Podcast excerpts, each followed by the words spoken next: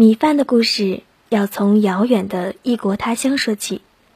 故事的开场发生在巴黎戴高乐机场。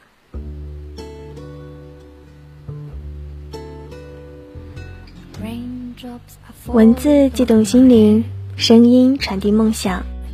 亲爱的耳朵们，您现在收听的是月光浮语网络电台《花语梦言》专栏，我是主播妍妍。还有三天就到二月十四号情人节喽，这个情人节你还是一个人过吗？二月呢也正好是电台的一周年纪念，为了让这个情人节大家不觉得孤单，妍妍在微博上给大家发了福利活动，嗯，奖品呢是电台一周年纪念 CD。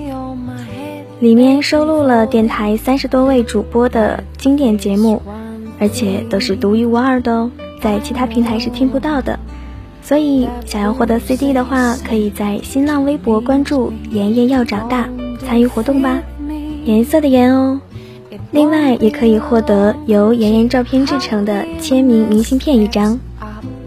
无论这个情人节你是一个人过，或者有亲爱的伴侣陪伴着你。都希望你能快乐的度过这一天。今天的节目呢，妍妍想给大家分享一篇文章，这个是妍妍在微博上看到的，请当面说分手。作者呢是宋小军。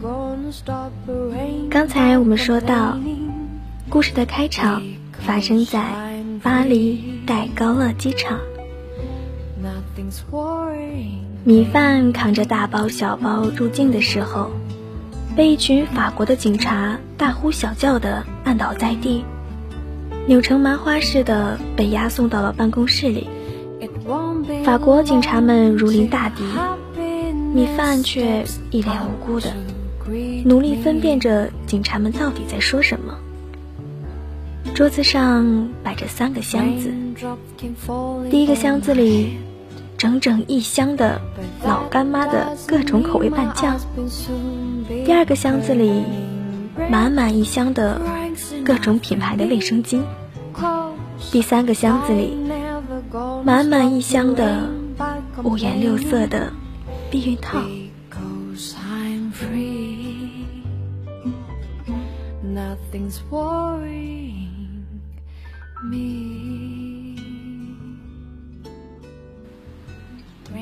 米饭终于从法国警察浓重口音的英文里听懂了一个单词，意思是说米饭涉嫌走私。米饭立刻跳了起来，手舞足蹈，抄起一瓶老干妈，用自己更加蹩脚的中国式英语努力回答：“For my own it。”左右手各抄起一包卫生巾和一串避孕套，诚恳地重复着。For my own use，法国警察们惊呆了，面面相觑。米饭想了半天，打开一包加长四幺零的卫生巾，脱下自己的鞋子，塞了进去，对着法国警察比划：“鞋垫儿有呢。”警察当然很茫然了。米饭实在没有办法。拿着卫生巾在自己的牛仔裤的裆部游走，说了最关键的一句话：“Pinot wet，尿不湿。”哦天哪，整个世界都安静了。米饭终于被海关放行的时候，天已经快黑了。米饭拉着大包小包出了机场。直奔一个地方，他把一箱子避孕套交到了一个留学生手里，留学生点了几张欧元给米饭，米饭接过来胡乱的塞进了口袋里。留学生看见米饭其他的箱子，问他还有什么东西，也给我点儿。米饭摇摇头说：“这些。”这些我有重要的用处。米饭说着，转身走了。米饭长这么大，第一次出国，英语四级都没有过，靠着汉语发音标注，发出带着浓重山东农村口音的英语，听起来特别的违和。米饭找了一个街角，靠着墙，啃了一张随身带的煎饼，噎得要死。还没吃饭呢，就被一个流浪汉驱赶了。米饭跳起来跑了。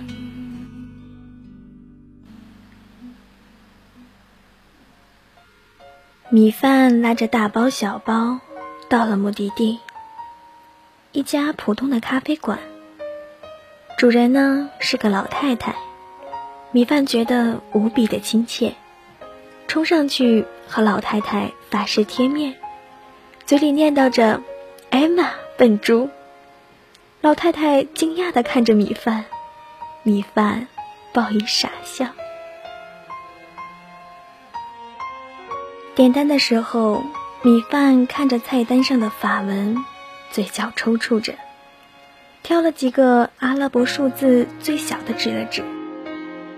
老太太不一会儿端上了一杯奇怪的黑色混合物。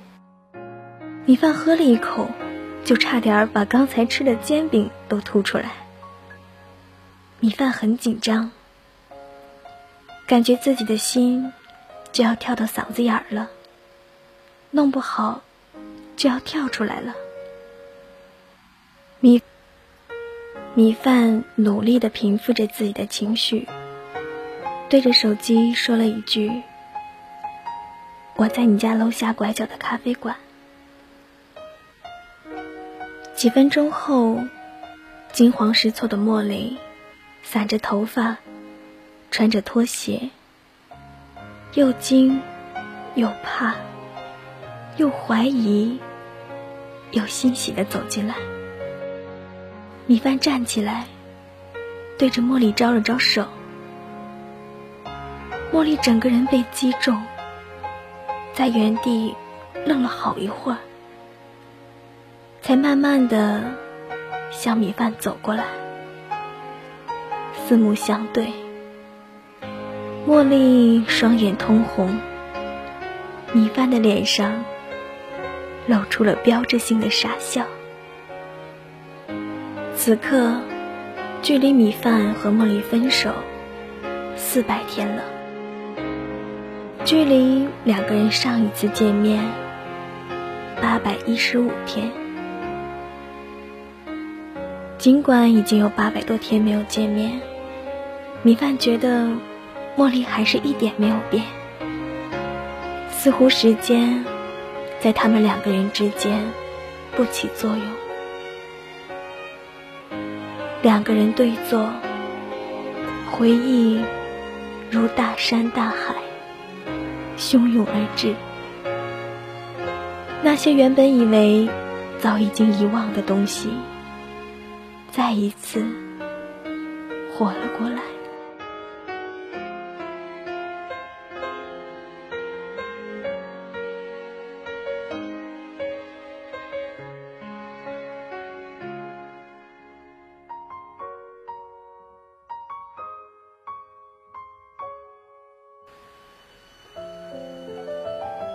大学里，米饭和茉莉是同班同学。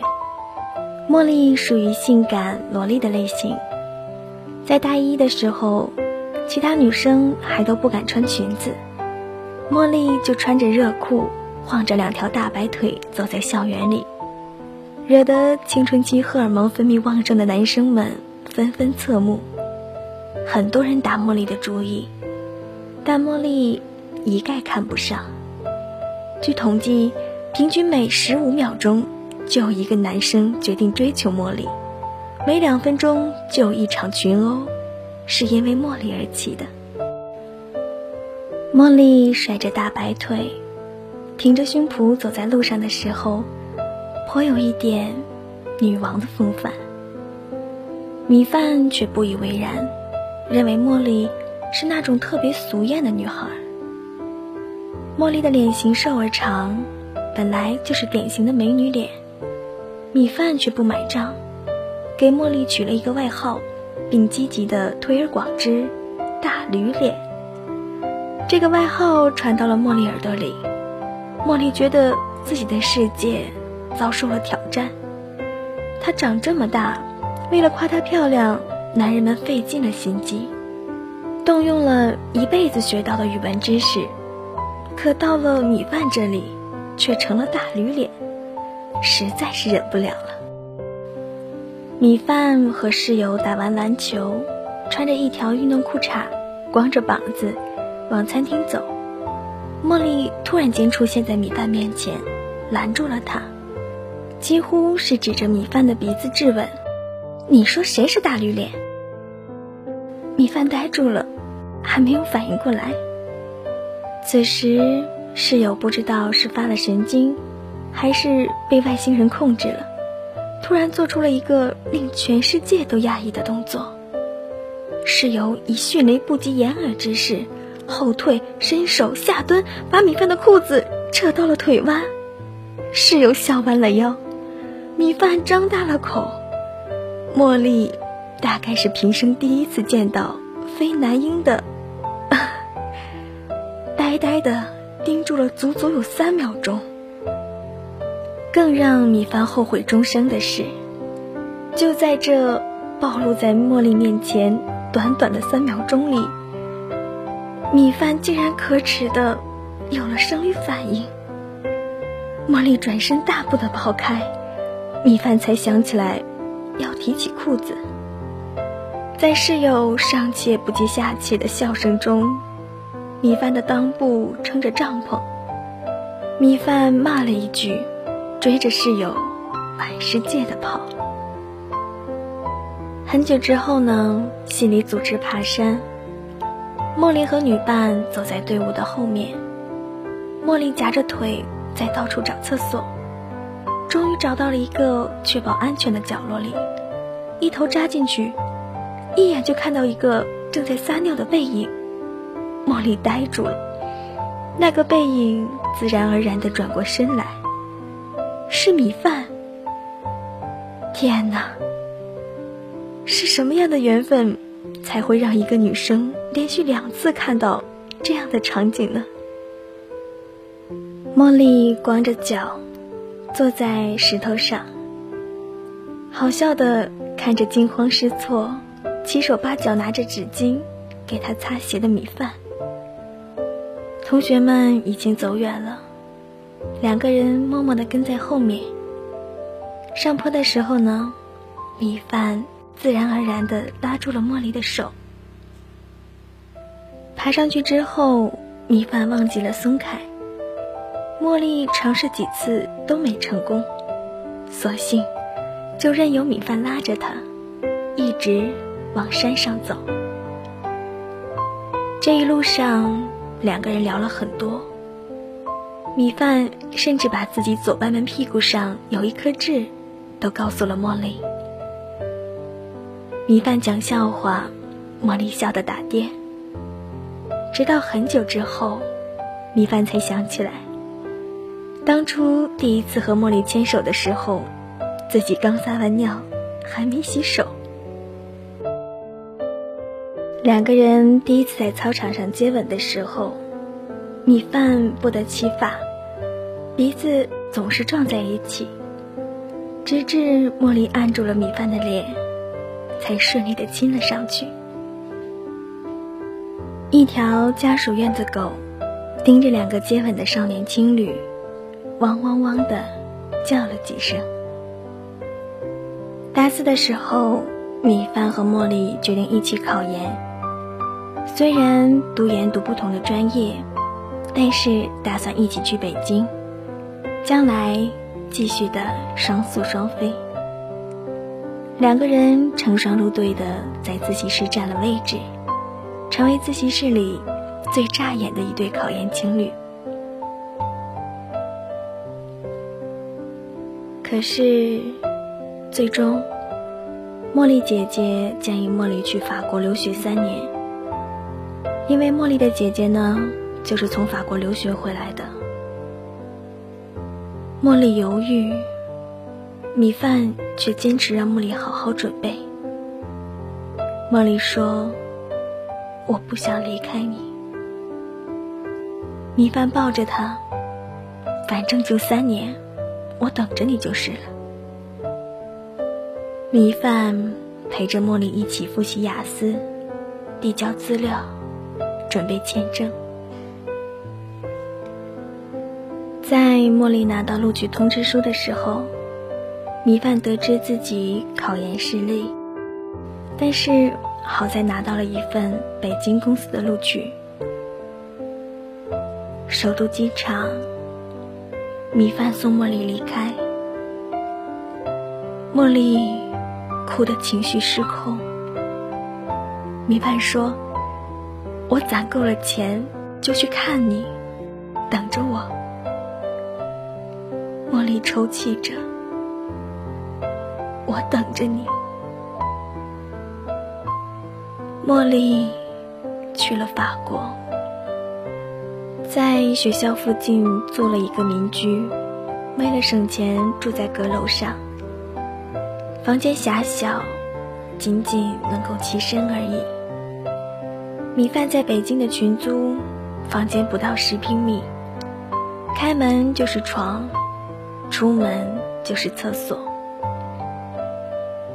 米饭和茉莉隔着将近三万公里，六小时的时差。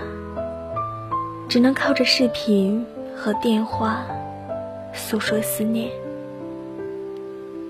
有的时候，茉莉恨不得把一切细节都说给米饭听。法国人都很懒，我叫个水暖工都等好几天了。房东来收房租的时候说了两句中文，一句是你好，一句是他妈的。我住的地方拐角就有一个咖啡馆，主人是个老太太，人很好，很喜欢我，叫艾玛。茉莉又在电话里告诉米饭，法国鼓励男女同居，情侣租房子政府有一半的补贴，你快来看我。米饭看着每个月三千五百块的税前工资单，有些吃醋。又有一些心酸，偷偷查了机票，往返机票最少也要两三万，还不算在巴黎的开销。米饭偷偷计算着人民币对欧元的比例，拼命的工作赚钱，办护照，查办理签证的攻略。时间悠忽过去，茉莉在电话里跟米饭哭诉：晚上有个男人跟了我一路，我七拐八拐的回到了家，吓得内衣都湿了。米饭心疼的要死，却又无能为力。茉莉总是在电话里问米饭：“你到底什么时候来看我？”米饭想了想银行卡里的数字，总是说：“快了，快了。”一年之后呢？茉莉和米饭的通话从一天无数次变成了每周一两次。米饭努力工作，茉莉努力读书。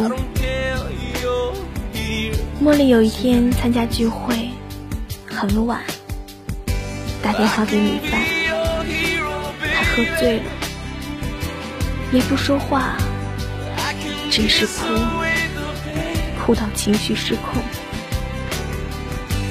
米饭眼泪无声的流下来。瘫软在地上。又过了很久，茉莉给米饭发了一个邮箱，邮件里只有一行字：“米饭，我想我们的生活越来越远，我们分手吧。”米饭当时在办公室里。埋头处理一大堆表格，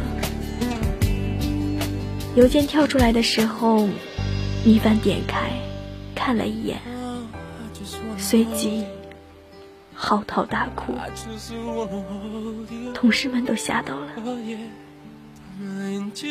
米饭的哭声回荡在北京城的秋风里。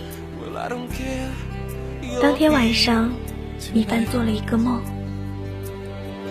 梦到一群人，明明知道茉莉就在人群中，却无论如何也记不起她的样子，只能眼睁睁地看着一群人从自己眼前擦肩而过。米饭一个人在北京。往前看，看不见前程；往后看呢，看不见退路。第一次体会到了什么叫做绝望。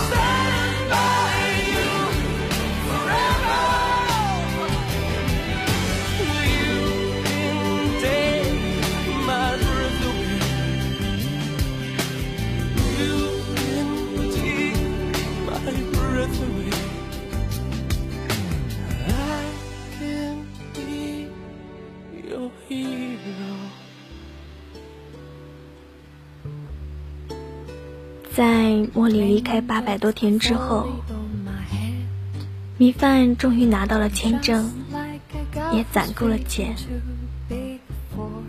兑换成欧元足够这趟旅行。茉莉看着从天而降的米饭，眼泪流了出来。米饭原本以为自己这次来会生气。会质问，会埋怨，会哭泣，但是，但是都没有。米饭就是笑着看着茉莉，茉莉看着米饭，又哭又笑，在两个人的对望里，好像把什么都给说完了。米饭把自己带的东西给茉莉展示：一箱子老干妈，给你老干妈拌饭；一箱子卫生巾，是你最喜欢的牌子，够你用一段时间的了。还有，嗯，还有一箱避孕套，我是给网上认识的一个留学生代扣的，嗯，赚点路费。米饭说完，自己都忍不住笑了。茉莉看着米饭，难过的捂着胸口，泣不成声。老太太艾玛走过来，递上了一大叠纸巾，看着茉莉，又看看米饭，转身离开。茉莉抽泣着说。你跑这么远，就是为了给我送这些？米饭笑了笑，我是来当面和你说分手的。茉莉呆住了，米饭笑得更纯真。分手这么大的事情，总要当面说吧。茉莉的眼泪。再一次湿了眼眶。米饭送茉莉回到住处，两个人在楼下停住了。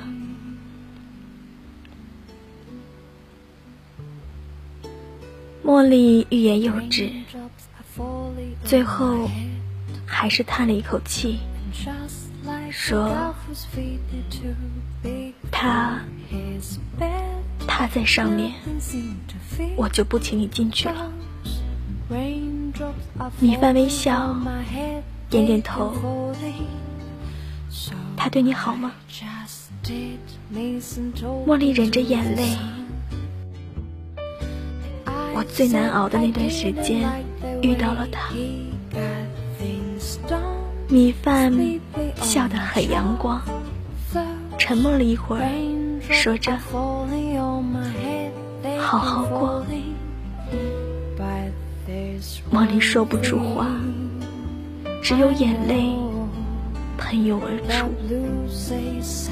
米饭转身要走的时候，茉莉喊住了米饭，冲了过去，抱着米饭哭倒在地，一直在重复着：“对不起，对不起，对不起。”米饭拍拍茉莉的肩膀，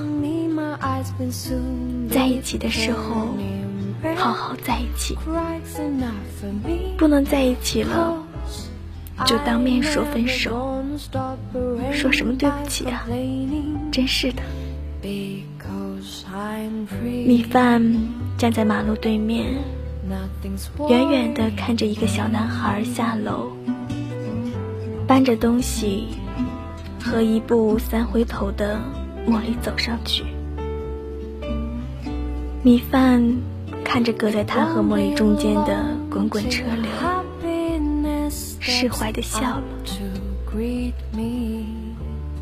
从北京到巴黎，将近三万公里，六个小时的时差，米饭跑了这么远，只是为了一个微不足道的承诺，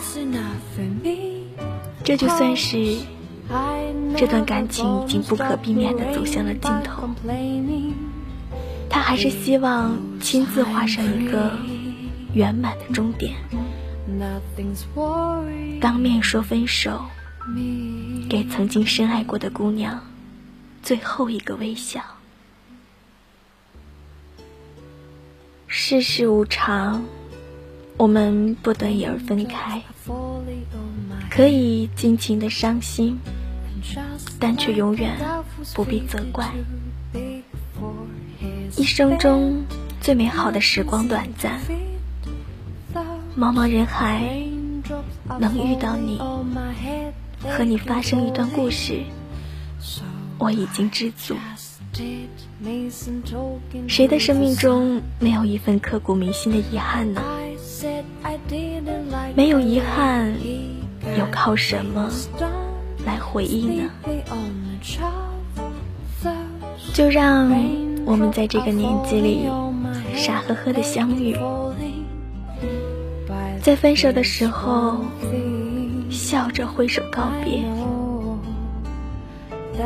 就让那些被我们狠狠爱过的人，在回忆和遗憾里。永垂不朽吧。晚安，耳朵们。Raindrops keep falling on my head, but that doesn't mean my eyes will soon be turning. Cries enough for me, cause I never gonna stop the rain by complaining because I'm free. Nothing's worrying me.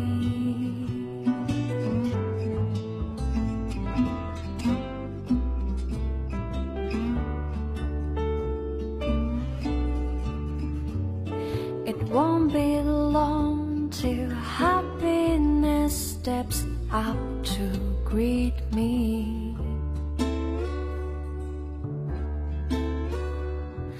Raindrops keep falling on my head But that doesn't mean my eyes will soon be turning red Crying's enough for me Cause I never gonna stop the rain by complaining I'm free Nothing's worrying me.